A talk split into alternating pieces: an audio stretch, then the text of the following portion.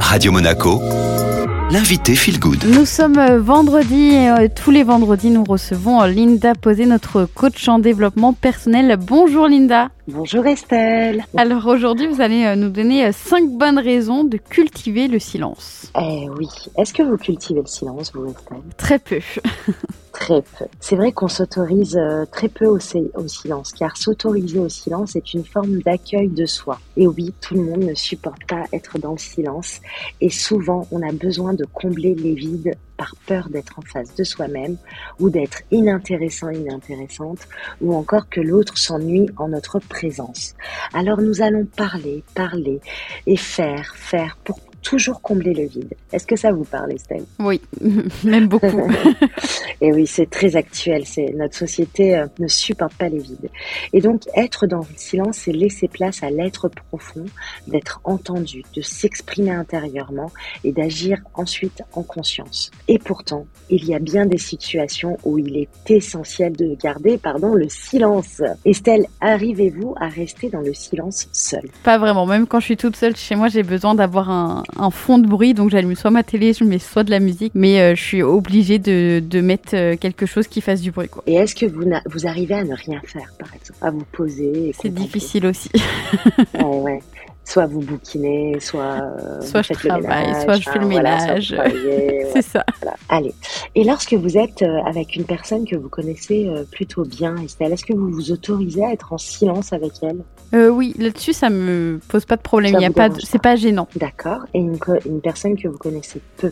Bah là, ça serait plus plus gênant. Enfin, quand c'est vrai que quand je rencontre quelqu'un que je connais très peu, j'ai besoin de parler, parler, parler. Euh, euh, je trouve je trouve que le moment est plus gênant quand je suis avec une personne que je connais peu euh, et qui a, qui a des blancs. Quoi. Oui, et vous êtes euh, déjà observé dans cette situation en vous disant, bah tiens, mais pourquoi je me sens euh, quelque part obligée, entre guillemets, de, de, de lui parler alors que peut-être qu'on n'a plus rien à se dire, sans forcément porter de jugement négatif? Oui, bien sûr. Non, mais enfin, non, je sais pas vraiment pourquoi. Et puis, parfois, il y a des blancs et finalement, il y a des choses à se dire encore, mais c'est juste qu'il y a un petit moment de silence, quoi. Mais c'est vrai que moi, je trouve ça très gênant à chaque fois, donc j'ai besoin de parler. Et ouais, de combler les, les vides. Oui, je comprends tout à fait. Alors, euh, Linda, euh, quelles sont euh, les situations où il est bon d'être dans le silence? Alors, il y en a de multiples de bonnes raisons de rester silencieux, mais je vous en ai sélectionné que quelques-unes. J'en ai pris cinq, les cinq bonnes raisons pour moi qui sont essentielles de rester silencieux. Donc, la première bonne raison, c'est lorsque nous sommes dans un état émotionnel fort. Donc, je vais m'expliquer, Estelle. Lorsque nous sommes en colère, triste, déçu, voire en surcharge émotionnelle qui cumule toutes ces émotions, au point de ne plus savoir quel est le sentiment le plus fort.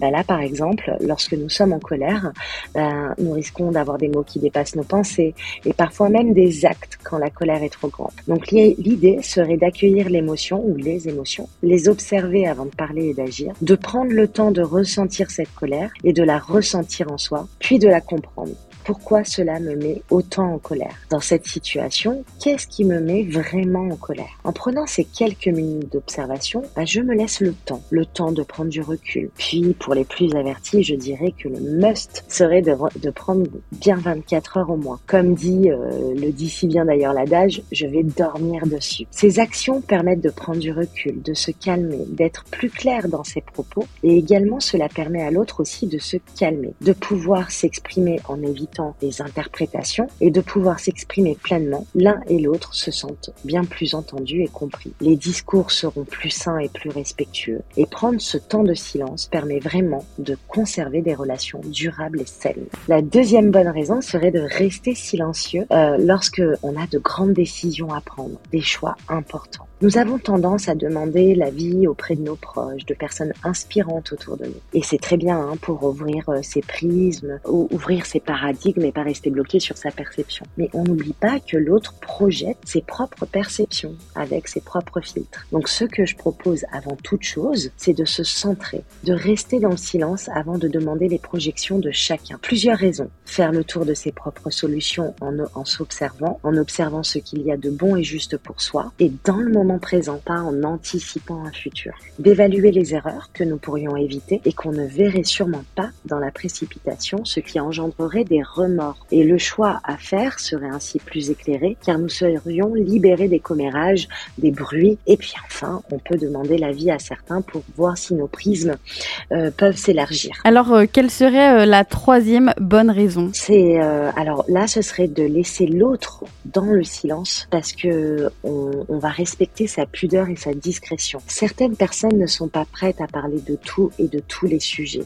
pouvant les ramener à leur propre histoire ou à des événements douloureux. Cela permet à notre interlocuteur de se sentir en sécurité, sans jugement, sans attente et sans questionnement. Ainsi, la personne est libre de garder ses ressentis, son intimité, et elle est libre, elle aussi, par la suite, d'avoir envie de parler, se sentant en sécurité. Nous sortons ainsi d'un rôle de sauveur qui inconsciemment infantilise l'autre et rendons sa responsabilité à notre interlocuteur. Donc je reviens sur la personne que je connais peu et que à qui j'ai besoin de parler pour combler les vides. Bah, peut-être que cette personne elle a juste pas envie de parler et que c'est ok en fait. Ça vous parle Estelle? Oui, absolument. Et oui. Et là, bah, je suis plus dans un rôle de sauveur où je me sens euh, dans la nécessité de combler les manques. Je suis juste là, présente. On échange de trois mots mais si euh, on a besoin d'un temps de silence, on a besoin d'un temps de silence parce qu'il est 9h du matin pour les X raisons, où je suis en pleine digestion et j'ai pas envie de parler, tout simplement. Ensuite, la quatrième bonne raison est que, les, est que le silence nous permet de nous connecter au moment présent et à notre monde intérieur. Rester silencieux permet de conscientiser, conscientiser ce qu'il se passe en nous. Et c'est un exercice que je peux vous le dire qui est tellement enrichissant parce que ça calme le jeu du mental. Plus on le pratique régulièrement, bah plus on est en au calme et plus on est euh, en sagesse intérieure. Est-ce qu'il y a des exercices que vous pouvez euh, nous donner, Linda? Eh bien oui, je conseille de commencer déjà par les fameuses 5 minutes de contemplation par jour, puis 10 quand on peut. La contemplation, euh, c'est pas de musique, pas de téléphone, c'est juste regarder le paysage, regarder le plafond, peu importe, mais juste être. Je propose aussi en consultation, pour certains, certaines, de s'exercer au silence, donc 2 à 3 heures d'affilée, malgré les interactions qu'il peut y avoir à la maison. Un appel téléphonique, le conjoint à la conjointe, les enfants, c'est vraiment de rester dans le silence et de cultiver ça pendant deux ou trois heures d'affilée. C'est un vrai travail sur l'ego qui est puissant.